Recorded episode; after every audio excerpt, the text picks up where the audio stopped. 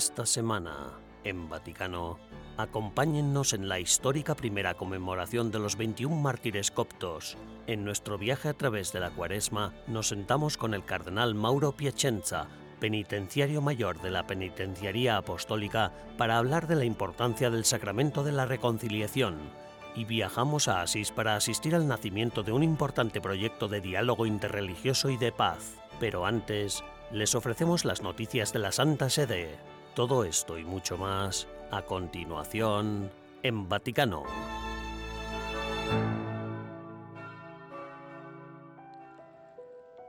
Sono vittime Son las víctimas cuya sangre inocente clama al cielo y suplican que termine esta guerra, que callen las armas, que cese la siembra de muerte y destrucción. Recemos juntos por ello.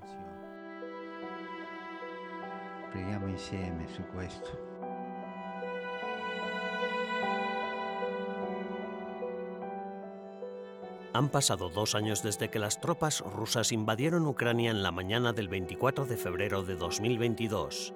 Esta guerra dura ya dos años y ha costado la vida a innumerables personas.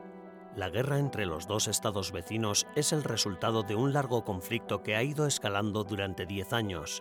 Se intensificó con la anexión de la península de Crimea en 2014 y ha alcanzado un nuevo clímax de guerra abierta desde 2022. Desde entonces, no ha pasado una semana en la que el Papa Francisco no haya recordado el sufrimiento de los civiles en las guerras de todo el mundo. Sigue siendo inolvidable el momento en que el Santo Padre rompió a llorar de repente mientras rezaba por Ucrania en la columna mariana de Roma.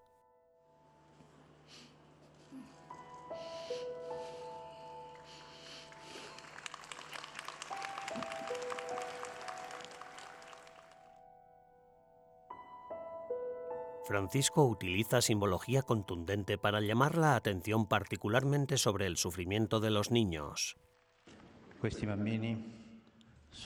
Estos niños tuvieron que huir y trasladarse a una tierra extranjera. Ese es uno de los frutos de la guerra. No los olvidemos, ni no olvidemos al pueblo ucraniano. Es duro que una guerra te desarraigue de tu tierra. Pero el Papa no se limitó a símbolos y gestos. Con la ayuda del limosnero papal, el cardenal Konrad Krajewski, la Santa Sede envió en repetidas ocasiones suministros de socorro a Ucrania, incluidas ambulancias. Al mismo tiempo, diplomáticos vaticanos intentan mediar entre las partes enfrentadas. El 16 de febrero de 2024, Alexei Navalny, disidente ruso y uno de los principales opositores al presidente Vladimir Putin, falleció a la edad de 47 años en una colonia penal rusa, donde estaba recluido desde 2021, cumpliendo una condena de 19 años. Antes de eso, en 2020 fue víctima de un intento de envenenamiento. El cardenal secretario de Estado, Pietro Parolin, estaba celebrando la Santa Misa en Roma en ese momento y, posteriormente, los periodistas le preguntaron si la muerte de Navalny cambiaba la postura de la Santa Sede hacia Rusia. Parolin respondió que pensaba que el asunto podría haberse resuelto de otra manera y que es prematuro hacer predicciones sobre las relaciones diplomáticas. Solo una cosa está clara, la guerra de Ucrania seguirá en la lista de oraciones del Santo Padre.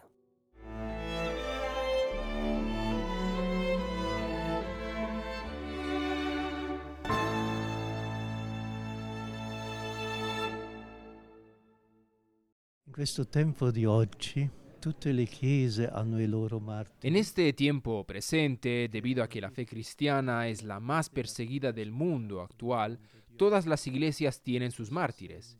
En este sentido, podemos hablar de un ecumenismo de los mártires o de un ecumenismo de la sangre, porque el martirio se ha hecho ecuménico.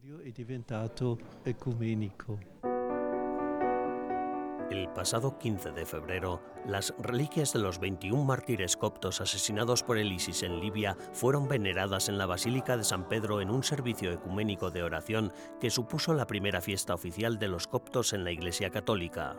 Las vísperas vespertinas en el Vaticano conmemoraron el noveno aniversario del martirio de los 21 hombres que fueron decapitados por el Estado Islámico en una playa de Sirte, Libia, el 15 de febrero de 2015 el Papa Francisco añadió a los 21 mártires coptos al martirologio romano, la lista oficial de santos de la Iglesia, el pasado mes de mayo, cuando el jefe de la Iglesia copta ortodoxa de Alejandría, el Papa Tewadros II, visitó Roma, el encargado del dicasterio vaticano para la promoción de la unidad de los cristianos, el cardenal Kurt Koch, junto con una delegación de la Iglesia Ortodoxa copta, presidió la oración ecuménica en la capilla del coro de la Basílica de San Pedro. Esta sangre que los mártires dan por su vida no divide a los cristianos, sino que los une.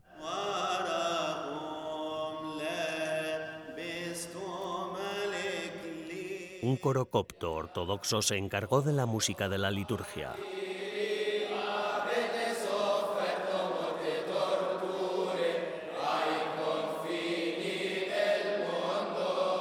El servicio de oración, la Filmoteca Vaticana proyectó un documental sobre los mártires producido por la Iglesia copta ortodoxa. El documental profundiza en la vida de los mártires y sus familias.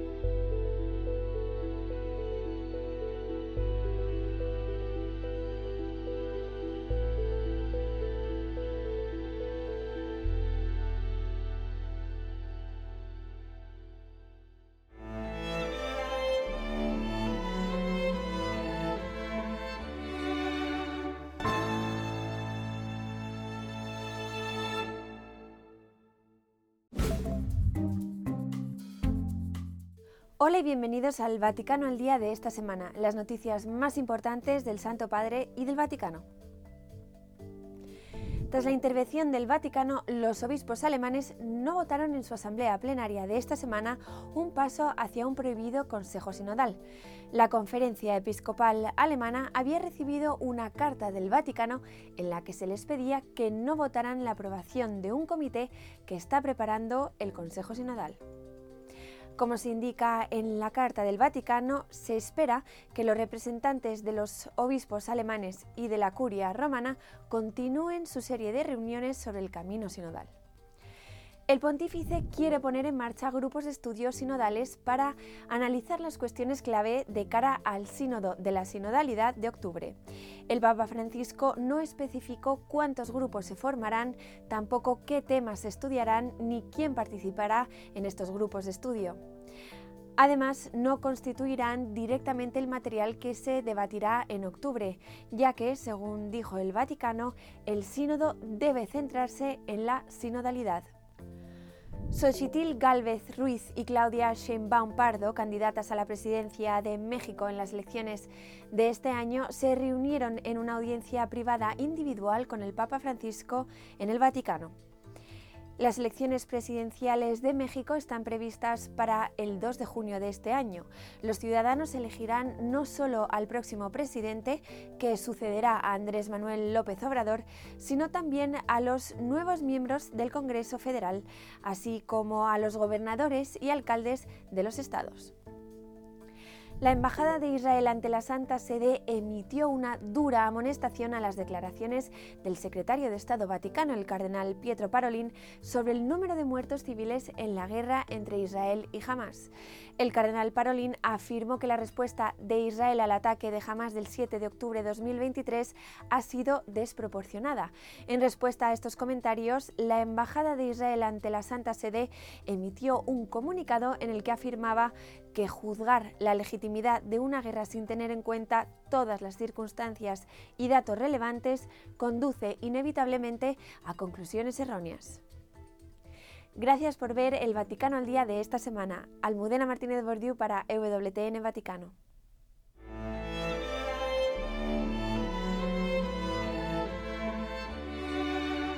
En breves instantes regresamos con más en Vaticano.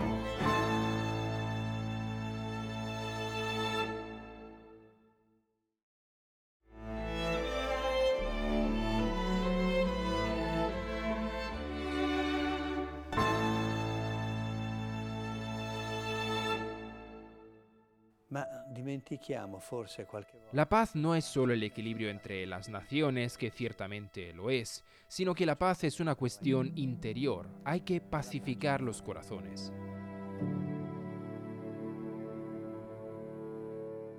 Acercándonos a la cuaresma, Andreas Tonhauser, director de la oficina de EWTN Vaticano, conversó con el cardenal Mauro Piacenza, penitenciario mayor de la Penitenciaría Apostólica.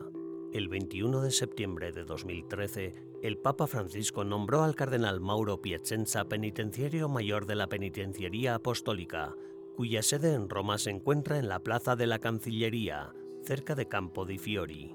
La Penitenciaría Apostólica es la oficina de la Curia Romana responsable de los asuntos relacionados con el sacramento de la confesión, el levantamiento de las excomuniones, las dispensas por impedimentos sacramentales y el gobierno de las indulgencias. Por esta razón, al Papa Francisco le gusta referirse a la penitenciaría como un tribunal de misericordia.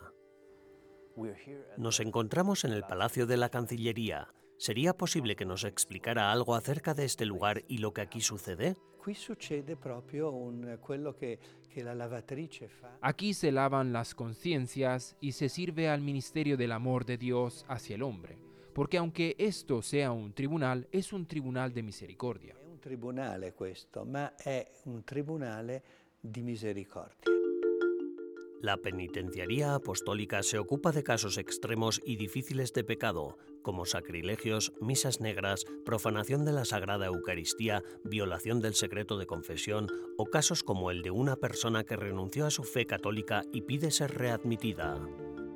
Y a todos los que buscan se les acoge de nuevo, se les da la absolución. Sí, todos los que vienen aquí son perdonados, porque si vienen aquí significa que quieren ser perdonados. Ahí al fondo, por ejemplo, hay un reclinatorio. Quizá lo hayas visto al entrar en esta sala, cubierto con una estola morada. Ahí es donde a veces, cuando alguien está verdaderamente agobiado, sobre todo si se trata de personas famosas, agobiadas por lo que sea en su conciencia, en lugar de confesarse fuera, ahí es donde vienen directamente a confesarse, ahí es donde escucho, absuelvo de pecados y de censuras. Además, ¿ves? Allí al fondo hay una pequeña puerta.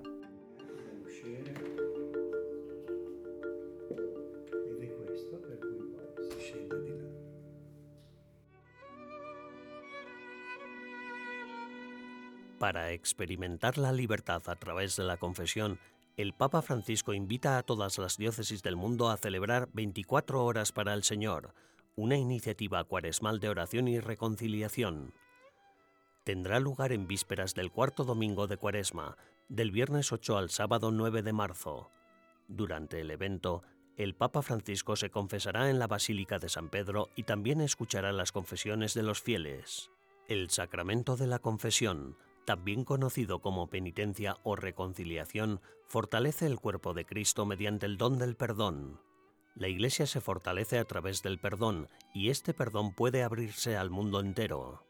Durante la homilía del miércoles de ceniza, el Santo Padre nos recordó que debemos aprovechar este tiempo de cuaresma para reflexionar y acercarnos a Dios. La la cuaresma nos sumerge entonces en un baño de purificación y de despojamiento.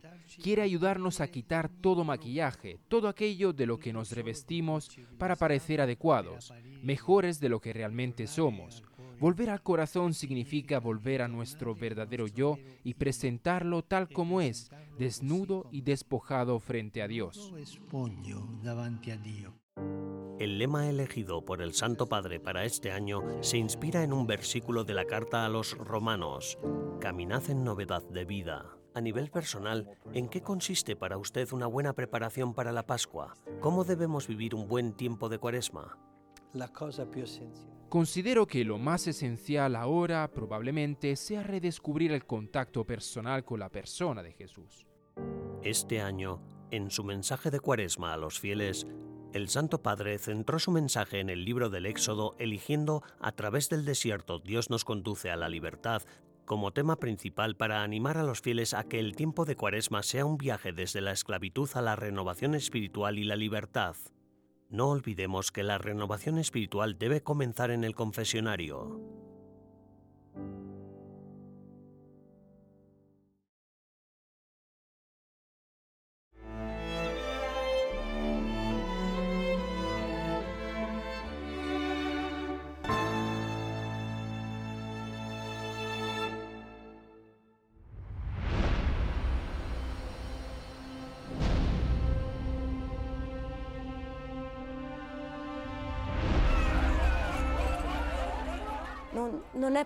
Es inimaginable pensar que mueran niños en la tierra donde nació Jesús.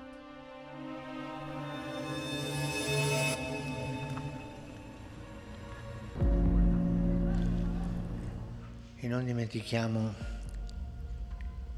le guerre. Y no olvidemos las guerras, no olvidemos las atormentadas Ucrania, Palestina, Israel, los Rohingya, tantas y tantas guerras que hay por todas partes. Recemos por la paz. Tante, guerre che sono dappertutto. Preghiamo per la pace. En la tierra del Señor, como en el mundo entero, urge la paz.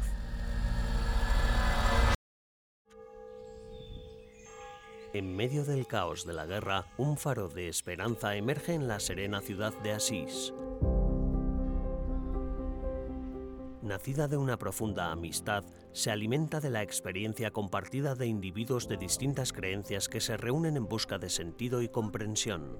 You can't have peace without friendship. No puede haber paz sin amistad.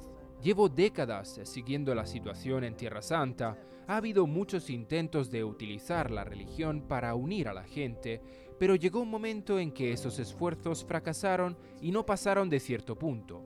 Con los recientes acontecimientos del 7 de octubre, mucha gente se ha dirigido a mí y me ha preguntado que si se han paralizado nuestras relaciones, a lo que yo respondo en absoluto. Pero me preguntan, ¿y por qué no? Bueno, en parte porque nuestras relaciones no son exclusivas con Tierra Santa, pero incluso dentro de Tierra Santa, la razón es porque una vez que la amistad está profundamente establecida, las cosas externas no van a alterarla. Desde San Juan Pablo II, Asís, dirigida por el rabino Alon Goshen y apoyada por diversos representantes de la Iglesia Católica y líderes de otras confesiones, ha estado en el centro del diálogo interreligioso. Sé que algunos tienen miedo al diálogo interreligioso, pero a mi entender el miedo ha sido el primer compañero de la humanidad cuando no se tiene a Dios.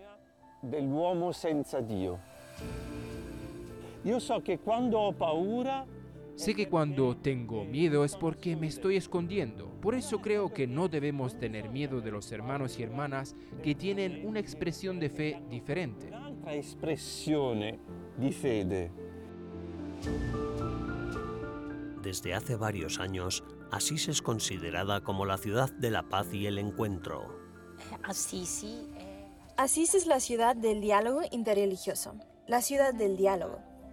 Y por ello debemos dar gracias, sin duda, a San Juan Pablo II, que hace casi 40 años trajo aquí a todos los líderes religiosos del mundo para hablar de paz. Pero el mayor agradecimiento de Asís debe ir siempre a su ciudadano más célebre, San Francisco. Lo deve sempre al suo concittadino più famoso, San Francesco. En respuesta al odio religioso y a años de malentendidos, el rabino Alon Goshen quiere crear, en plena ciudad de San Francisco, un museo para el diálogo interreligioso, llamado Casa de la Amistad y la Esperanza. Averlo proprio qui ad Assisi, un luogo di questo tipo, Tenerlo aquí mismo, en Asís, en un lugar como este, puede garantizar aún más este espíritu de hospitalidad y transmitir la posibilidad de diálogo de manera más eficaz y visible. Además, ante todo será un lugar de oración. Así pues, ¿qué mejor que entablar un diálogo a partir de nuestra referencia al Señor? a partire dal nostro riferimento all'Altissimo. Vicino alla Porzuncola, se nasce questa realtà, Si esta realidad va a nacer cerca de la porciúncola, es sin duda una señal de testimonio de que todavía hay hombres y mujeres que, y emplearía una palabra fuerte, luchan por lo que realmente importa. combattono per quello che veramente conta. So as a Así pues, como europeo, superviviente de un genocidio en Bosnia y como gran muftí de Bosnia en la paz y en la guerra, en una guerra, me complace que se me invite a Asís a ser testigo de una iniciativa para una institución o para un proyecto que se dedique a la idea del diálogo interreligioso. Espero y rezo para que todos los que se unan, apoyen, participen y visiten la casa se sientan igualmente conmovidos para ser un instrumento de amistad, paz y oración. No moriré antes de ver que Tierra Santa es la santa paz y no la santa guerra. Amén. Eso es por lo que tenemos que trabajar.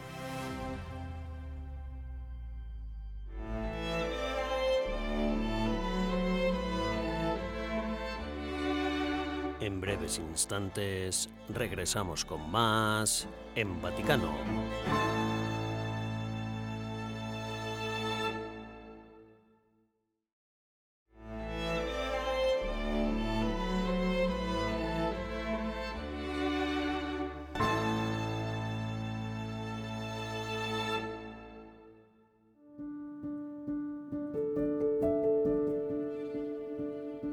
Evangélico, sencillo y dialogante, San Francisco ha inspirado a innumerables generaciones de todas las religiones y culturas. Esta es la Basílica de San Francisco de Asís. Comenzó a construirse en 1228, dos años después de la muerte del santo, con el fin de señalar la ubicación de la tumba del santo, acoger a los peregrinos y crear un espacio de encuentro.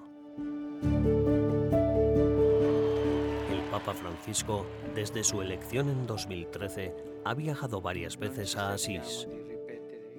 En 2020, ante la tumba del santo celebró la Santa Misa y firmó su encíclica Fratelli Tutti, Todos somos hermanos, en la que el Santo Padre nos llama a amar a todos nuestros prójimos independientemente de su ubicación, educación o diferencias.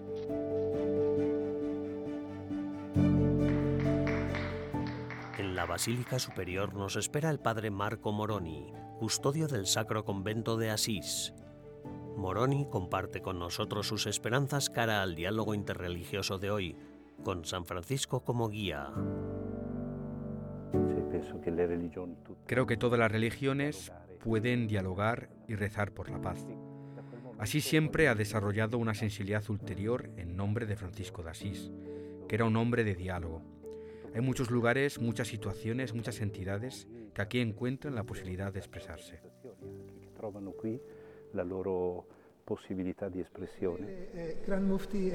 Esta tarde, el padre Moroni recibe al rabino Goshen Gottstein de la comunidad judía de Asís y a Mustafa Cherik, gran mufti de Bosnia.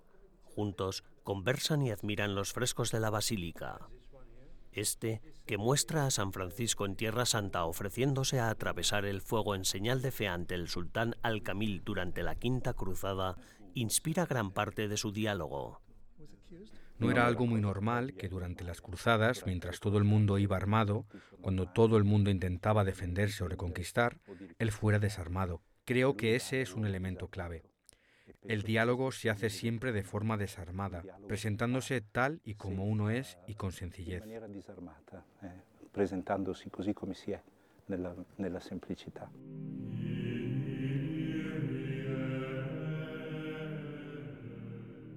A finales del siglo XIII, Giotto y sus ayudantes pintaron un ciclo de 28 frescos en la Basílica Superior que representan la vida de San Francisco de Asís. Se trata de algunas de las obras más emblemáticas del arte medieval occidental y actúan como una película. Cada cuadro capta un fotograma o un momento clave en la vida del santo. Algunos de los frescos ilustran su relación con el papado, entre ellos el sueño de Inocencio III en el que San Francisco sostiene la Iglesia, la confirmación de la regla de los franciscanos, su predicación ante Honorio III y el sueño del Papa Gregorio IX en el que el Santo Padre presencia y confirma los estigmas de San Francisco.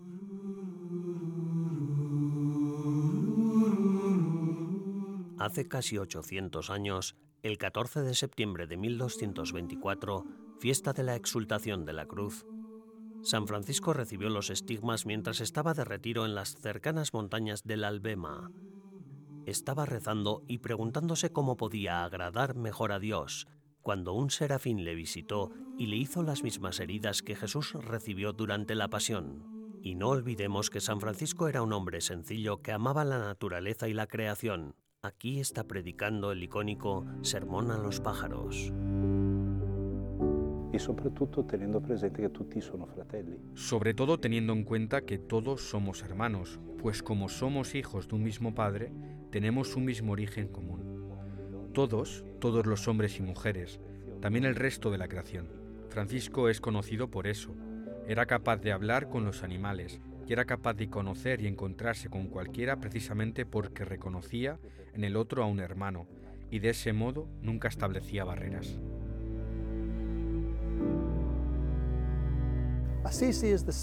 Asís es la ciudad que lleva el nombre de San Francisco, el hombre que fue en sí mismo un emblema de la amistad y un emblema de la vida espiritual en oración. Y en estos tiempos que corren, lo que necesitamos es profundizar en ese encuentro espiritual.